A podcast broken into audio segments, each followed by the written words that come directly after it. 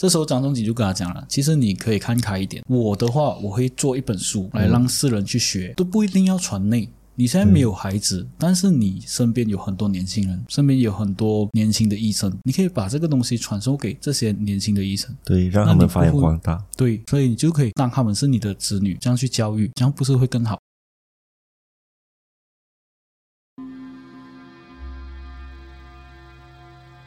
从古代印加人打起了第一个绳结开始，从多种的颜色、不同的绳结，从一到十。十到百，百到千，用于记录历史的过程，人们所称为棋谱。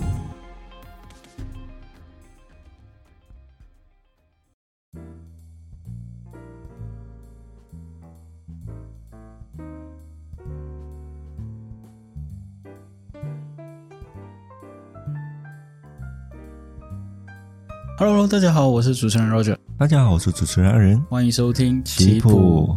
阿仁，今天我们要讲的这个人物呢，他算是东汉末年的人物哦，就是《三国演义》那个时代。对，他是三大的神医之一。嗯，那三大神医呢？他是有华佗、董奉，还有一个叫张仲景。张仲景，张仲景，张仲景。对，张仲景的名字叫做姬字仲景。对，这个就要讲到《三国演义》里面的一些角色，为什么东汉末年就因为很多角色都是有名跟字的，在那个年代。嗯，而仲景，人家对他的称呼就代表说他很亲切，因为只有亲朋好友才会亲切的叫他，所以陌生人都是叫他仲基。张张机，张机，其实张仲景他在医学里面呢，蛮多不同的贡献。对他有出过一个书，是叫做关系到《伤寒杂病论》的。他也相信辨证论治可以达到一个很好的效果，在医治病人的过程中。嗯，所谓的辨证论治，就是医学上最有名的就是听、闻、看和判。嗯，这四个点。所以听，就是有什么病啊，像你去西医也会讲，哦，头痛，头痛啊，这个查不出来。对，重点啊，是吧？所以你要拿 MC 很容易，哦，头痛，头痛，他就看不到了，就看不到，因为。因为小诊所他不可能有那一个仪器，对，他在仪器查有没有 cancer 这样子，所以医生很多时候你进来会问你什么病，但是你心里会一定有 OS。我曾经有心理 OS 就想说，哎呦，你你不是医生吗？你应该知道我有什么病吗？你听我讲，你就知道有什么病，叫我来看医生来做什么？对呀，啊，其实这个是，远 很趣味啊的那个，很招 很趣味啊啊，这个就是马来西亚的国宝，OK。其实，哦，还在那里等回来。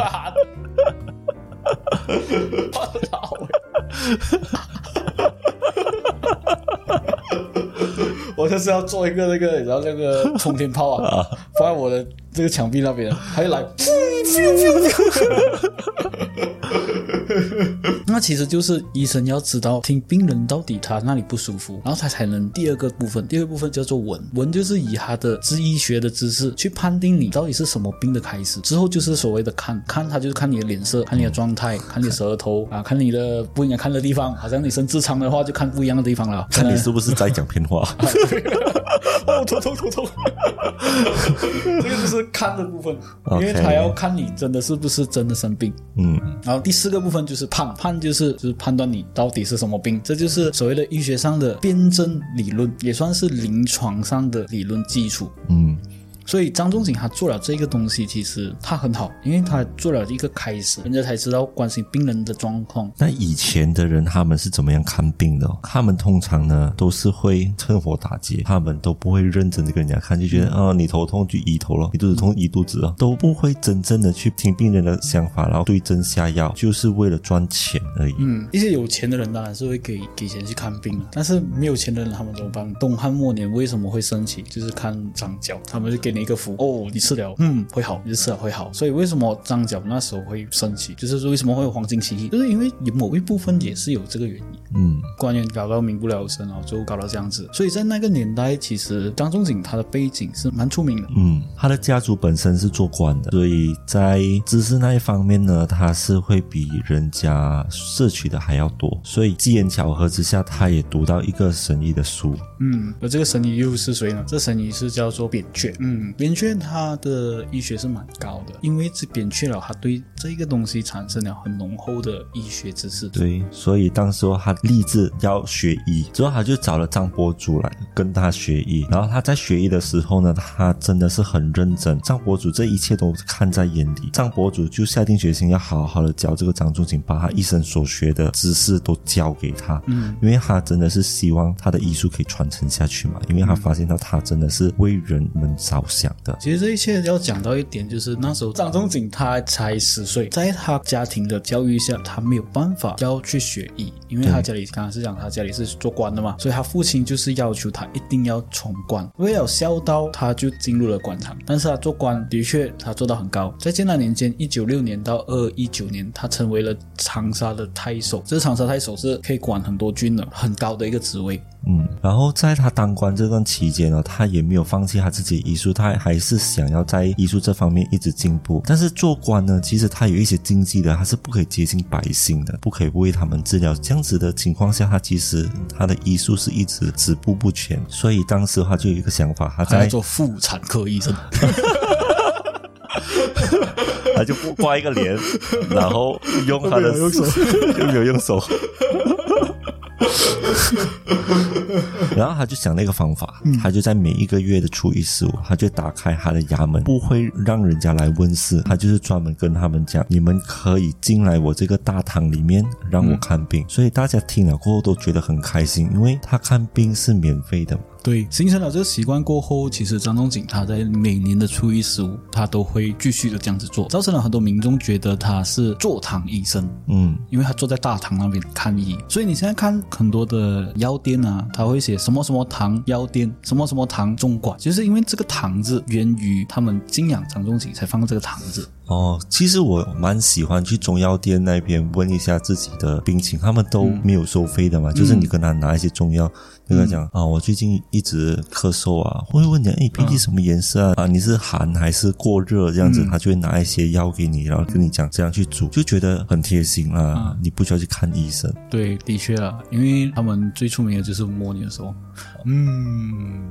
哦，然后之后他的他脸脸就很严肃，你就哇他妈的有什么事？你发现这一个点啊，其实很多是吗？对对对，所谓的把脉啊，因为我看到那个网络那一些那个抖音啊，对那些抖音，他们就是一学医啊，把脉把脉还要专心听，专心听他的表情就会很严肃，然后你会觉得妈的，我我是有什么 我有什么绝症吗？但是有一些我看过一个中医是蛮有趣的，因为他会一边把脉一边跟你讲话，然后他也不会有那个凝重表情。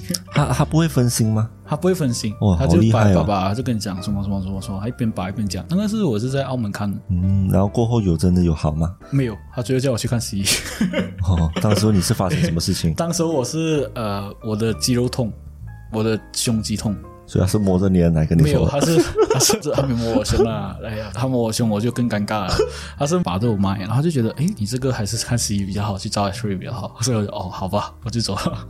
哦，因为我那时候我有做运动，我怕什么内伤什么之类的，所以我就看去看中医。中医其实真的是很好了，我觉得，就是因为它是治根的嘛。对，不治标。然后虽然他的那个医术是有一直在进步的嘛，但是东汉末年真的是有很多灾难，然后瘟疫也很多，嗯，所以他一直都有在进修，有去看《素问》《十八难》《阴阳大论》，还有另外一个就是《内经》。他相信学的更多，他就可以帮助更多的人嘛。嗯，这一点就要讲到东汉末年那时候为什么瘟疫这样这样多，因为东汉末年他基本上都是处于打仗的状态，嗯你就知道打打仗就一定很多人去世，然后很多人去世。要有地方安葬，土地就这么多，对，所以处理不当的话，就会有很多细菌了。然后再加上附近的没有人好好处理，它的那些细菌就会到处乱跑，就会造成一大堆的瘟疫，然后让人感染。然后他也特地去南阳城那边去找一个王神医，专门是医背疮的。因为背疮其实就是一种脓嘛，学到的东西他都会用这些知识来去帮助其他人，所以呢，他的名声越来越大。他其实他也有用一些比较幽默的方式来去医治人。那个人呢，也是医生来的。这个就要讲到他有一个故事了。他这个故事是这样讲的，就是当时候有一个医生叫做沈怀，而这医生呢，他本身就是一个老中医，七十多岁没有儿女，再加上当时候的封建时代，他们是认为是医学是要传内不传外。所以就搞成他天天都吃不下饭，嗯，因为就很其实都是有苦恼。找我一个也没有办法，对是吧？找印度神药当时也没有，所以你要找什么？所以就是每天都是很苦恼，很苦恼，很苦恼。然后他们的医学界，比如说医生圈中都会互相传嘛，比如说我们是做 accountant 的，accountant 互相传嘛，你就会认识对方。张仲景就是听到这一个东西，他就去看他的病情，然后过后就发现其实他的病是从内的，是心病。于是乎他就跟这个医生讲说，你只要每一天吃五谷杂粮各一斤。然后这医生就听了过后就觉得很好笑，怎么可能？一听就只是胡扯五。谷杂粮吃一斤，饭要吃一斤，面要吃一斤，然后还有什么五谷杂粮？黑豆、黄豆啊米、红豆，然后小米这些、啊这些全部都各一斤，啊然后变成五斤，五斤揉成一团变成球，要一口吞下去。于是乎，当时候他的这个这个医生，他你听我们笑声就知道了，你所谓的这五个东西，你全部接弄成一大团的话，你不可能吃得下去。啊，所以他也没有吃，他只是对笑。他只是他日也笑，夜也笑，然后看到人就就跟他讲，张仲景给他判这个药，所以他一直笑一直笑，发现他诶，他好像看起来这样病啊，他已经把那个重点转移。对，所以张仲景就讲说，嗯，你是不是病好了？那医生就想一下，诶，对哦，好像我病好了哦，怎么会这样子？他想一下，原来是他的病是因为他一个心病。这时候张仲景就跟他讲了，其实你可以看开一点，我的话我会做一本书来让世人去学，都不一定要传内。你现在没有孩子，但是你身边有很多年轻人，身边有很多年轻的医生，你可以把这个东西传授给这些年轻的医生。对，让他们发扬光大。对，所以你就可以当他们是你的子女，这样去教育，这样不是会更好？所以当时他就燃起了火焰，拼命的写书了。对，所以这个听了过后，他就完全把所有的医学东西交给他了。嗯，那我想问一下，就是因为张仲景是你找的资料嘛？对那你是如何知道张仲景？因为张仲景是没有在《三国演义》出现过的。对对、啊其实这个张仲景这个资料是因为我在十字生的其中一集叫做《默默》的，那个是讲尼泊尔的饺子，那边我有提到张仲景，因为张仲景跟饺子是有关系的，因为刚好我查到说，哎，有张仲景这个人，张仲景这个人是什么，我就看哇，他的资料蛮蛮多的，我就拿来借用一下。我借用，我就觉得 他的精神可以给大家知道了。，对，可以放在祈福那边去给大家知道有这个人物，因为毕竟世界上不是每个都是只有华佗一个吧。嗯，这样饺子和张仲景为什么会有产生一定的联系呢？其实当时候张仲景他做完官，他之前在长沙做官嘛，他退休的时候，他回到他原本的地方，然后发现每年冬天都很多人冻死，甚至很多人的耳朵会生冻疮，然后他就想这个东西我一定要解决，要不然继续这样下去也不是办法。于是乎他就把想到一样东西，他就慢慢研制出来有什么东西能避寒的、能抗寒的，他就用姜和一些羊肉做成了这个叫做祛寒绞耳汤。为什么叫祛寒绞耳汤？其实它有原因，它原因就是绞耳，就是代表说像人的耳朵这样子，它是专门医耳朵的病。然后它里面就会放一些药材跟羊肉，像我之前有讲过，羊肉其实它是很热气的嘛。嗯，我之前生牙包的那个经历就是羊肉是很热气的，所以他就把羊肉跟一些抗寒的药用面皮包起来，然后做成像耳朵的形状，然后给那些穷人吃。可是穷人吃了过后，他就觉得诶，好像身体会比较暖和起来，身体一暖和，耳朵就不会冻伤，所以他就解决了这一代的冻伤耳朵的那些疾病，穷人的饥饿。他算是商人啊，他每个都这样给。对啊，而且它是不是很昂贵的药材嘛？它可以帮助到比较穷的人，所以其实也是很大的福德啦。然后，其实，在中药那一方面呢，很多人哦，他们对于中药是有病就治病，没病可以防治。其实我们可以知道的就是，药其实它怎样都有三分毒，或者是你吃任何东西过量就是不好，都要根据自己的身体状况或者是一些专业人的说法来去给你知道你该如何去吃，该吃多少，不去吃可能会更好，因为它这一些药物会累积在我们身体，造成负担的嘛。那你你吸收不到的话，它又排不出去，其实是反而对身体是一个很大的伤害。那也是一样的，就是你如果真的病好了，那你是不是应该要把这个药给停下来？这些全部都是需要给医师去做一个判断，因为有一些老人家或者是有一些上了年纪的人，他们会觉得哦，现在我身体不舒服，这样我就吃中药，然后我吃生了过后，我就想说，哎，我的子女你们也可以来吃，这样不用再去给一笔钱，反正也不浪费嘛。就药不能停，也是药，药不能停。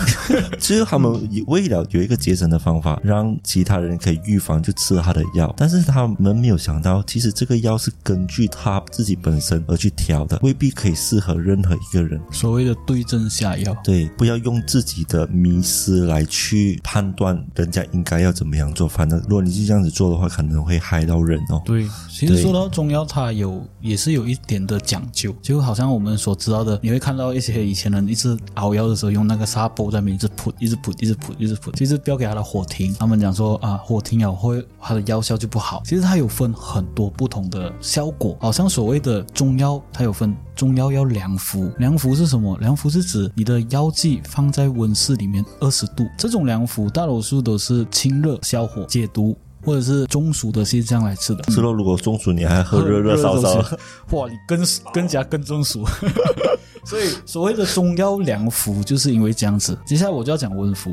温服其实是讲说，它的药液放在温度里面是在三十度到四十度左右，主要就是把肠胃能吸收的东西，像你的肠胃经常会有一些消化不良啊，或者是胃痛啊这样子的情况，就最好是这个温度。这个就是要温服的原因。嗯，然后接下来就是所有的热服了。热服很简单吧，所有的东西倒反过来，你的身体已经发寒，就觉得冷、感冒啊那些东西，你身体已经发寒，你就要喝这个比较叫做。做中药热敷，而热敷的温度是在于五十度左右，蛮烧的。对，因为是要趁热喝。对，所以今天就是讲这个中药的原因，主要的知识点都在中药了。因为张仲景他他真的是为中药做出很大的贡献。对，的确，他做了很多东西，甚至有一些中国的医学院，他用他的命名来做，比如说张仲景国学院。嗯，啊，就是。张仲景的那种专门讲中药的，嗯，张仲景他主要的用意跟主要的来源，其实就是简单来讲，他的一生就是帮人、帮人再帮人。所以今天的故事差不多到这里就该结束了。喜欢收听我频道的话，感谢你继续收听哦。感谢你们的收听，拜拜。好了，今天我们的节目差不多到这里就结束了。喜欢我的节目的话，欢迎你订阅。点赞、分享、留言。那如果有你们想听的人物，也可以在以下评论给我们哦。或者有一些人物的资料，也可以投稿给我们。那我们是非常欢迎你们投稿的。喜欢我们的节目的话，欢迎你去各大平台 Apple Podcasts、KKBox、Spotify，还有 First Story。感谢你的收听，拜拜。